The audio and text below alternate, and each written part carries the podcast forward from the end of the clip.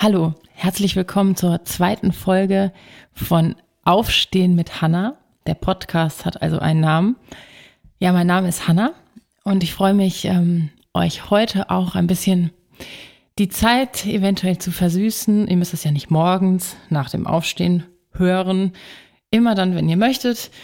Und wir haben heute einen zweiten Gast auch dabei. Das ist der Etienne Nillissen, Schlagzeuger, Klangkünstler, Improvisator aus Köln und sehr viel unterwegs in der Weltgeschichte. Natürlich momentan nicht. Und ich habe ein bisschen was für euch mitgebracht, ein paar Gedanken. Und ähm, ich beginne mit einem Gedicht. In Witzen wohnte ich und in Milchkaffee. Da streckten zwei Gelächter die Köpfe raus. Verstand das als Erfolg. Erzählte noch was. In meinem Kopf entstand eine ganze Bar. Betreuer, breit eine Decke drüber und sag allen, ich würde schlafen. Da störten zwei Gefälle meine Fantasie. Da braucht es schon zwei Gefälle. Ich wollte mir so etwas nicht gefallen lassen. Hört mal zu, Gefälle, ich mag euch beide nicht. Ich kann nur augenblicklich nicht nach Hause gehen aus Gründen, die euch einleuchten werden. Heimleuchten. Versteht ihr? Tut mir einen Gefallen, lasst mich sein, denn keiner eurer Münder ist eine Alternative und nichts von euren Haaren kommt in Frage.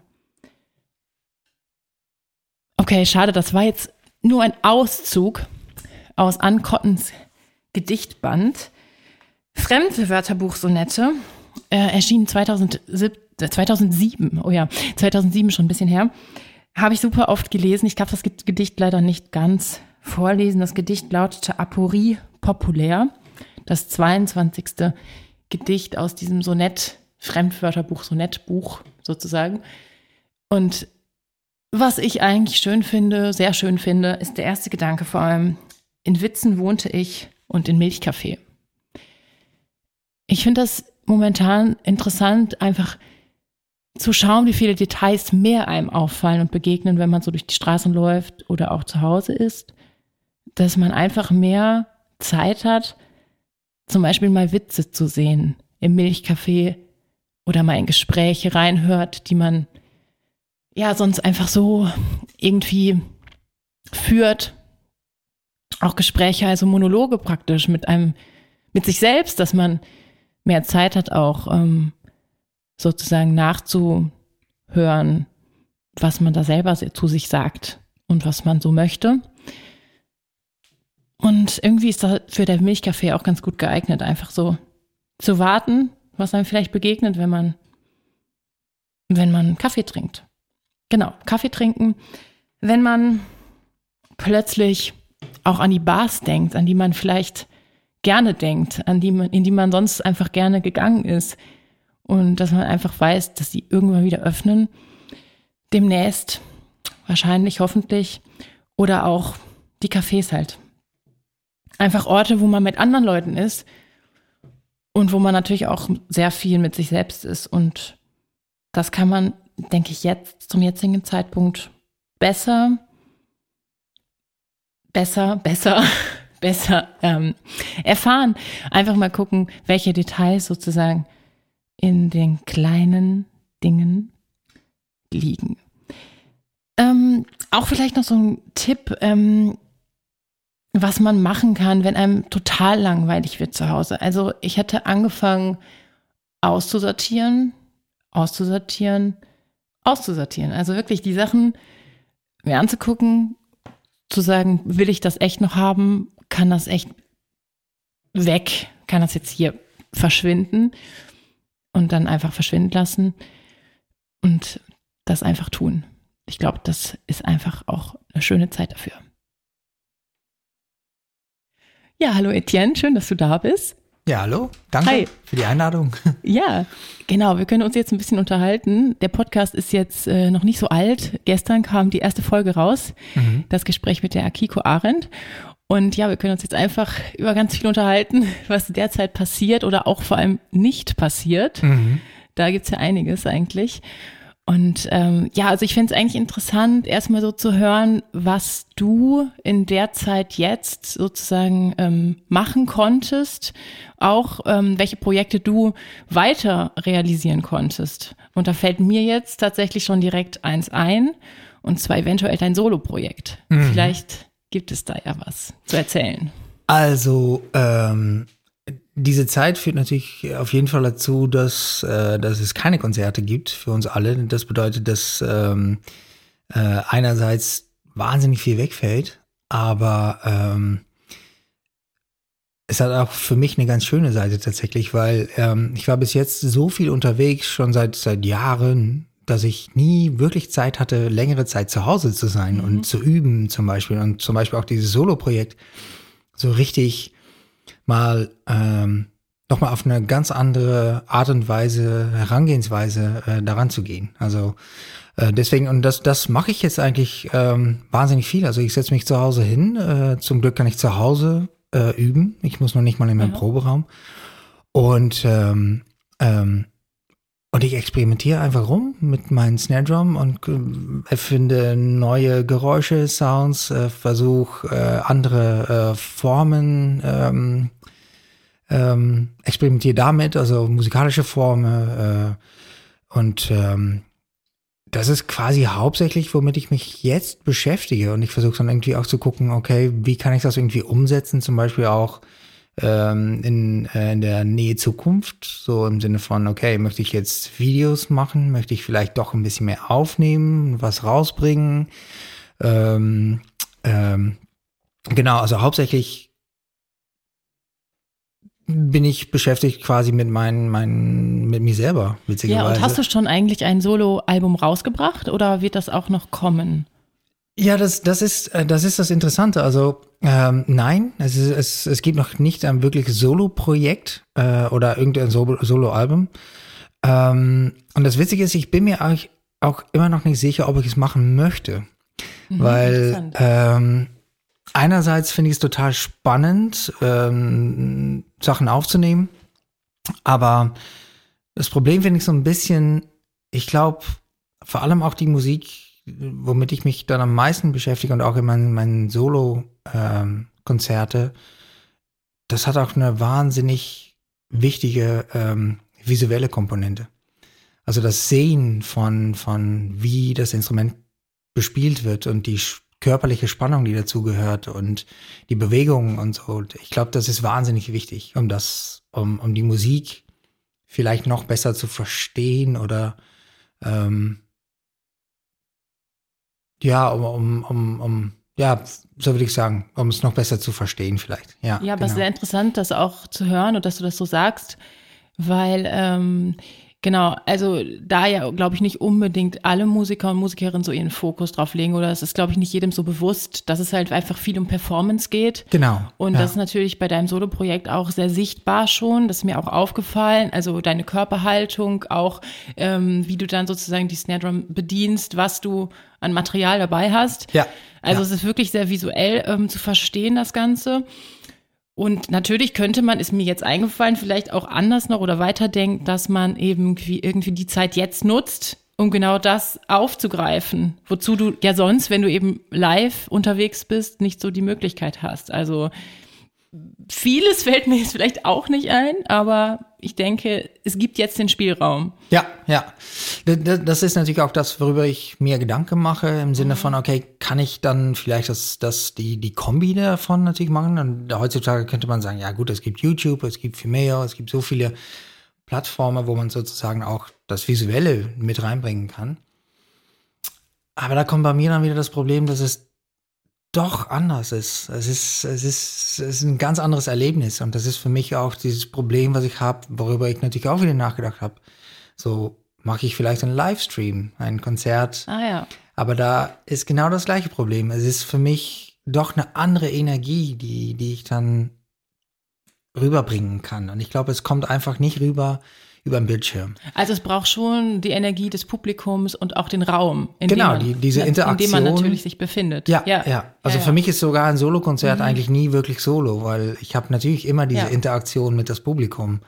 Ähm, und da meine ich nicht direkt geräuschhaft oder, oder Sounds oder so, sondern wirklich einfach die Energie, die man Ja. spürt, die man Mhm. wahrnimmt, die man auch mitnimmt in sein Spiel. Und ähm, für mich absolut auch eine wichtige Komponente. Und deswegen, das würde mir wahnsinnig fehlen. Und dazu kommt dann halt, wie gesagt, dass es halt, ähm, es sieht doch anders aus und es klingt einfach anders. Egal wie gut man es aufnimmt, egal wie gut die Mikros sind, am Ende klingt es doch nicht so, wie es in einem akustischen Raum Mhm. klingen würde. Ja. Jetzt sind wir ja ähm, auch in einem Podcast, gerade sozusagen, oder Ja. bald wird das gesendet. Und ähm, dann wäre es vielleicht auch interessant, einfach nochmal von dir zu hören, wie das aussieht, wenn du spielst. Also ich weiß es jetzt, ähm, ich habe mir das auch schon alles angeschaut, aber vielleicht die, die das noch nicht kennen, vielleicht kannst du das kurz beschreiben. Ja, ähm, naja, erstens, ich, ich spiele ja eigentlich nur einen Snare Drum, nichts mehr. Also ein Instrumentarium ist, steht da nur eine Snare Drum mit äh, ähm, verschiedene Stücke, die eigentlich immer nur auf dem Boden liegen, die ich dann da direkt ähm, greifen kann und ähm, verschiedene Bürsten, äh, Super Rubs, ähm, äh, Saxophonblättchen gehören auch noch Mhm. dazu, ähm, Essstäbchen und noch ein Becken. Und äh, aber das liegt auch auf dem Boden, Boden, weil ich das nur spiele, sozusagen. Ich lege das auf, auf die Snare Drum. Das ist nicht jetzt noch auf Ja. einen Stand oder so. Genau. Und ähm, naja, was mich auf jeden Fall interessiert, das ist dann auch wichtig für die, für die visuelle, visuelle Komponente, wenn man natürlich an Schlagzeug denkt oder Snare Drum, dann denkt man natürlich an, an, an vertikale Bewegung erstmal, Mhm. weil man schlägt ja auf ein Schlagzeug, würde man sagen. Aber was mich sehr interessiert, ist genau die, die andere Bewegung, also, also alles, was horizontal ist. Also von mir weg, ähm, auf mich zu bewegen, Kreisbewegungen, also das, das Fell ist quasi die, die, die Resonanzfläche und die Arbeitsfläche. Und ähm, äh, das bedeutet, dass, dass das ist schon mal eine ganz andere Bewegung, als was man normalerweise sehen würde bei einem Schlagzeuger. Nicht, dass ich, ja. nicht, dass ich die vertikale Bewegung nicht benutzen würde, das auf jeden Fall auch, aber die horizontale Bewegungen sind auf jeden Fall ein großer Teil von das, was ich mache jetzt. Und was für mich noch dazu kommt, ist natürlich die körperliche Spannung, weil jeder Ton, den ich spiele, kann ich nur spielen mit einer bestimmte körperliche Spannung. Und man lernt natürlich immer als, ähm, ich glaube, jede, jedes Instrument so entspannt wie möglich zu spielen. Mhm. Ähm, stimmt auch, als, als Ausgangshaltung, könnte man sagen. Aber ich krieg's nicht hin, ähm, entspannt zu sein und dann alles, was ich eigentlich äh, an Klänge ähm, äh, erzeugen möchte, ähm, auf diese Art und Weise entspannt zu machen. Also das bedeutet, ich brauche manchmal körperliche Spannung, ich brauche manchmal Spannung in meinen Armen. Ähm, Ja. äh, und manchmal sieht's auch, ich hatte letztens ein Solokonzert in Amsterdam und da kam danach auch ein, ähm, äh, ein Komponist auf, auf mich zu und der hat gesagt, es sah manchmal äh, total wie äh, Ballett aus und äh, zwei Minuten später sah es aus total unkomfortabel und ich hatte fast schon selber Schmerzen, wenn ich mir das angeguckt habe. Also so weit geht es manchmal, dass die körperliche Spannung und die Haltung von Schultern, Kopf und so weiter in total komische Positionen gehen, um irgendwie bestimmte Klange zu erzeugen. Also es ist total interessant auch zu hören, wie du das beschreibst, weil dann fällt mir auf, es geht halt wirklich nicht nur um die äh, Auslotung von Grenzen innerhalb des Klangs, sondern auch innerhalb der Bewegung. Ja. Und ähm, genau, deiner Ja. Bewegung, wie, du- wie du sie beschrieben hast, eben nicht nur komfortablen Bewegungen, so dass es angenehm ist und dass der Klang einfach und entspannt rauskommen kann, sozusagen, sondern dass eben auch wirklich Klänge an die Grenzen gebracht werden, auch durch deine Richtig, Körperhaltung. richtig, richtig. Ja. Ja. Und das geht nur in diese Kombination. Ja, jetzt wird mir natürlich ja. auch noch offensichtlicher, dass das Erlebnis, was du dann sozusagen bietest, einfach auch was Visuelles, ähm, was ganz Visuelles hat Ja, ja, und dass es wichtig ist, das zu sehen. ja. Ähm, Es, ein Ding ist noch wichtig, glaube ich, zu sagen, dass was ganz oft passiert, ist, dass sobald eine visuelle Komponente dazukommt, wird das quasi die wichtigste Komponente.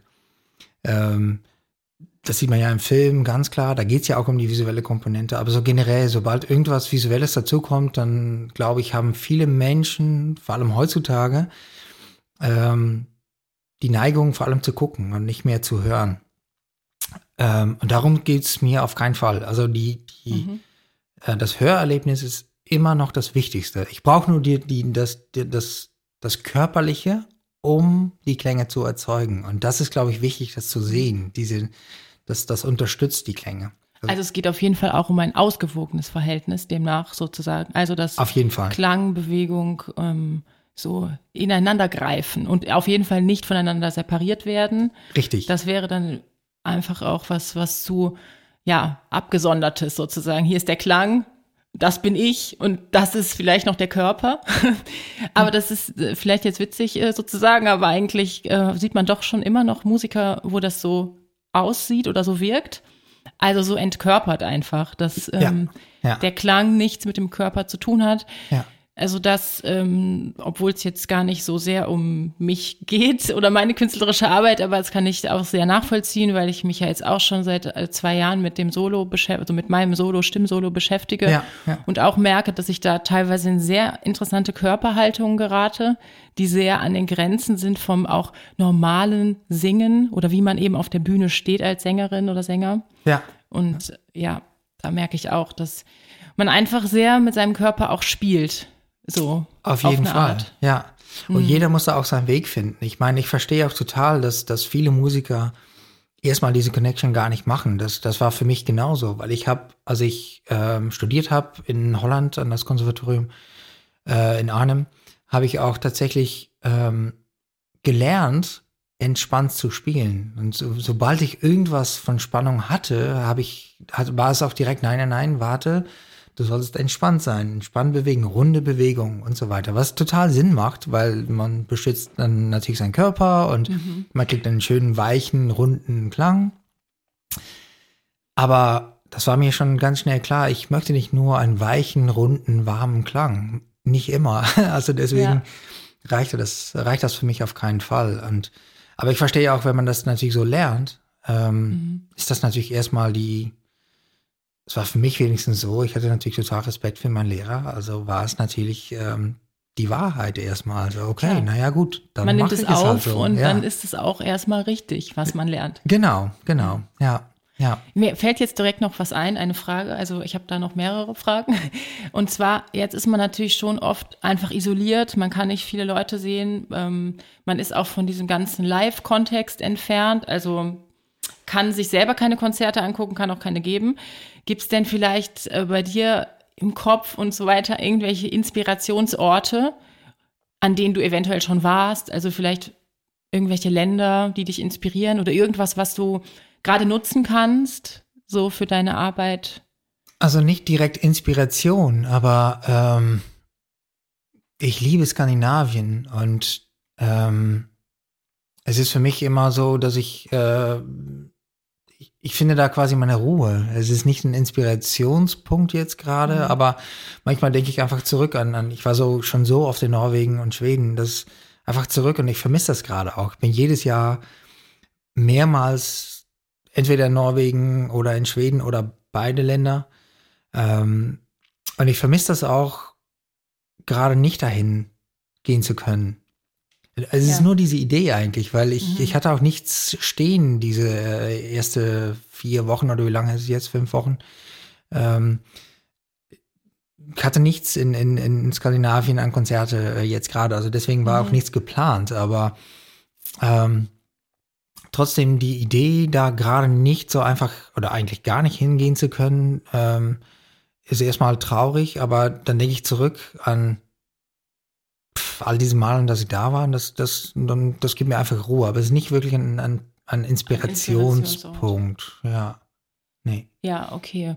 Ähm, dann wäre jetzt natürlich auch die Frage, so oder sich damit auseinanderzusetzen, was überhaupt inspirierende Orte sein können oder Räume, ähm, auch generell einfach nochmal wichtig zu thematisieren. Und da fällt mir jetzt so der digitale Ra Raum ein, einfach, mhm. was wahrscheinlich auch irgendwie viele jetzt beschäftigt, viele Musiker, Musikerinnen, dass man einfach sich damit auseinandersetzt, was ist Livestreaming, ähm, kann das für mich funktionieren oder nicht? Und ähm, da wäre vielleicht jetzt noch meine Frage, inwieweit du so den digitalen Raum jetzt mehr oder vielleicht weniger nutzt.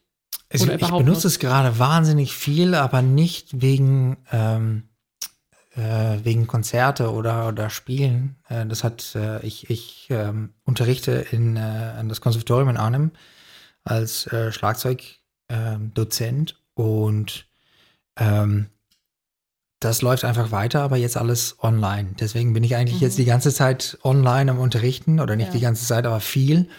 Viel mehr, als ich früher überhaupt online war. Ähm, aber ich bin eigentlich gar nicht so interessiert, wenn es um, um die musikalische Seite geht. Also Konzerte ähm, bin ich eigentlich gar nicht so interessiert an diese Online-Geschichte, weil es für mich, da komme ich auch wieder zurück äh, auf das, was worüber wir vorher geredet haben. Irgendwie funktioniert das für mich noch nicht so ganz ähm, soundmäßig nicht, äh, wie es aussieht nicht. Also ich, ja. ich habe noch nicht die Lösung gefunden. Also deswegen äh, nur quasi ähm, als Lehrer bin ich viel ähm, online, aber es ist auch kein Inspirationspunkt für mich. Ich bin auch nicht so wirklich interessiert, mhm. spüre ich jetzt auch so ähm, eine Lösung dafür zu finden, weil ich ja. liebe halt das Live-Spielen. Ich möchte für, für Leute spielen. Ich bin, ich bin gar nicht interessiert, da jetzt irgendwas zu suchen, eine Lösung mhm. dafür. Ich finde es vielleicht sogar auch schön, dass es mal eine Weile, ähm, jetzt muss ich vorsichtig sein, dass ich das sage, aber dass es mal eine Weile keine Konzerte gibt, weil ähm, ganz einfach, wenn es was ähm, über, über längere Zeit nicht gibt, wissen Leute wieder, was fehlt.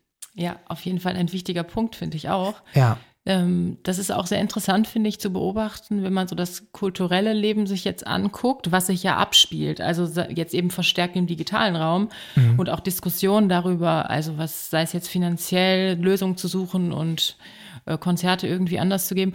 Also es ist so interessant zu sehen, ähm, sozusagen, ähm, wie sich der Schwerpunkt auch verlagert. Also wie die Leute ihre Aufmerksamkeit jetzt, ähm, ähm, ja, wohin sie die sammeln sozusagen. Mhm. Das Witzige ist, ich habe gerade so ein Projekt gemacht, ähm, auch an, an, an das Konservatorium, das, da ging es um ein interdisziplinäres Projekt, ähm, was jedes Jahr stattfindet. Und ähm, normalerweise gibt es dann am Ende davon ein riesen, könnte man sagen, Festival, wo all diese Werke mhm. präsentiert werden. Das ging natürlich jetzt nicht. Also, und dann war es halt so, okay, was machen wir jetzt? Wie präsentieren wir jetzt diese Werke? Mhm. Ähm, natürlich arbeiten die eh schon mal alle online. Das, das bedeutet, es wird eh in, in, entweder ein Video oder äh, Foto oder wie auch immer. Es muss irgendwie online präsentiert werden. Also der erste Gedanke ist dann, okay, Livestream oder so. Ja. Das Witzige ist aber, dann habe ich ähm, Kollegen gefragt, ich habe Studenten gefragt mhm. und witzigerweise kaum einer guckt sich diese Overload an Livestreams an, die es gerade ja. gibt. Also ähm, einerseits gibt es natürlich jetzt, äh, es läuft da weiter und man kann online plötzlich wahnsinnig viele Konzerte angucken und da passiert wahnsinnig viel. Ich frage mich aber, tatsächlich, wie viele Leute sich das angucken. Genau, das war eigentlich das, was ich auch noch gerade sagen wollte und bin da so ein bisschen abgedriftet in irgendwie einen anderen Gedanken. Äh, genau, einfach, es wird, es werden möglichst viele Lösungen gerade gesucht ja. und auch einige oder eigentlich finde ich auch sehr viele gefunden. Eben, wie kann man das digital ausdrücken? Äh, wie kann man weiterkommen und so? Dass die Kulturlandschaft nicht untergeht, aber die geht ja meines Erachtens auch absolut nicht unter. Und man nee. kann sich auch mit diesem Rückzug auch, ähm, auch beschäftigen. Ja. Und, und eben das zum Thema machen, sozusagen. Also ich finde selber als Künstler, Künstlerin ist man sowieso ja ganz oft damit beschäftigt, sich mit diesen Themen auch mal Einsamkeit, Rückzug auseinanderzusetzen. Genau. Also so genau. denke ich, funktioniert man schon, wenn man sehr viel produziert oder überhaupt etwas produziert, dass man diesen Rückzug auch braucht. Ja, genau, genau. Ja. Absolut. Ja. Genau. Ja. Ähm, ja, also vielleicht, äh, was ja in so einem äh, Podcast, wo die Leute auch immer wieder Kleinigkeiten aufgreifen, kleine Details, ähm, was noch interessant sein könnte, so wie gestaltest du vielleicht so deinen Tag? Äh, wie strukturierst du den? Äh, was machst du sonst noch so? Hast du irgendwelche anderen ähm, Rückzugspunkte gefunden, außerhalb der Musik vielleicht? Äh, also gerade ähm, finde ich es total schön. Ich habe auch wahnsinnig viel Zeit wieder zu lesen. Also ich nehme einfach wieder Bücher und lese wieder Bücher und Ähm, ich wohne 200 Meter vom Rhein, also gehe dann manchmal einfach dahin und gehe spazieren äh, und ähm, komme wieder zurück, setze mich auf den Balkon und äh, lese ein Buch.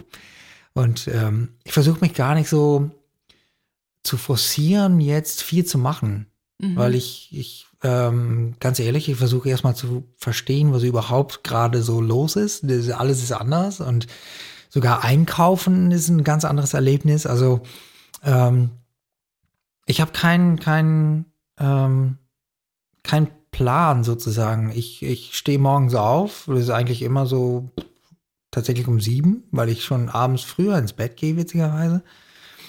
Ähm, früher als normalerweise, weil ja. ich ja keine Konzerte habe. Kann ich auch von mir sagen. Ja, und dann bin ich meistens so um sieben wach und ähm, Frühstück und dann also ich wohne ja zusammen mit meiner Freundin und dann mhm. wir gucken einfach beide, worauf wir Lust haben. Und dann ja. machen wir das. Und äh, natürlich begrenzt im Sinne von, ja, man kann natürlich nicht äh, reisen oder mhm. einfach mal, also zu zweit dürfen wir natürlich auch raus. Und ähm, also wie gesagt, dann ist es spazieren. Ich, ähm, ich mache natürlich auch äh, ein bisschen Sport, so Joggen und so. Das, das versuche ich natürlich auch äh, weiterzumachen. Also geht eigentlich viel einfacher als normalerweise, weil ich halt jetzt natürlich zu Hause bin.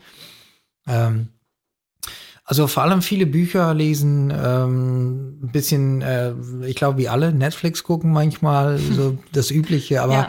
ich forciere gar nichts. Ich versuche gar keinen Plan zu haben jetzt, aber ich muss jetzt zwischen, keine Ahnung, elf und äh, zwei üben und dann von zwei bis vier mache ich äh, Administration und dann äh, danach gar nicht. So, ist vielleicht auch einfach ein wichtiges Stichwort oder auch eine Inspiration, finde ich, was du sagst. Also eben nichts forcieren, ja. schauen, was passiert. Genau. So, genau. das kann einem ja auch wieder als Thema nützlich sein, wenn man Musik macht oder so. Sozusagen einfach eben ähm, gucken, was dann jetzt geschehen will, sozusagen. Ja, ja. Und ja. nicht da so, so Druck ausüben, sozusagen. Aber ähm, ja, man kann es auch alles irgendwie so und so sehen immer. Das merke ich gerade in dieser Zeit. Ja. Man kann es sehr philosophisch, sehr politisch ähm, und so unterschiedlich betrachten. Wie auch immer, hat man natürlich trotzdem seinen Alltag und ja. und schaut einfach, ähm, ja, wie man damit umgehen kann. Genau, genau. Ach, Kochen übrigens auch. Ach so, ja. Ja. Alltag. Ich habe jetzt plötzlich, ja, genau. Ich habe jetzt wieder viel Zeit zu kochen. Also ich, ja. ich, ich habe total, ich freue mich total, jeden Tag irgendwie was Neues zu kochen und hole dir Kochbücher raus und versuche so verschiedene Sachen. Und äh, genau, also das macht mir auch tatsächlich viel Spaß. Dann schicke ich dir auch bald meine Rundmail weiter. Ich habe nämlich heute von einem Kollegen eine Rundmail bekommen, äh, dass jetzt gerade Rezepte gesammelt werden und weitergeschickt werden. Ah, super. Wie man sozusagen sich jetzt in der eigenen Küche verhält. Perfekt. also, Sehr gut. Das noch so als Idee. Mhm. Genau. Und äh, ja, Etienne, ich sag, sag mal danke, dass du hier warst und bist. Sehr immer gerne, noch. ja. Und äh, ja, ich wünsche dir auf jeden Fall auch in der Zeit, man weiß ja einfach auch nicht so, wie lange das weitergeht. Das ja. äh, ist eben die Frage. Genau. Äh, noch auch viele, ähm, ja, Spaß auch. Danke. Und man versucht es ja auch zu genießen. Auf jeden Fall, ja. Danke für die Einladung. Gerne.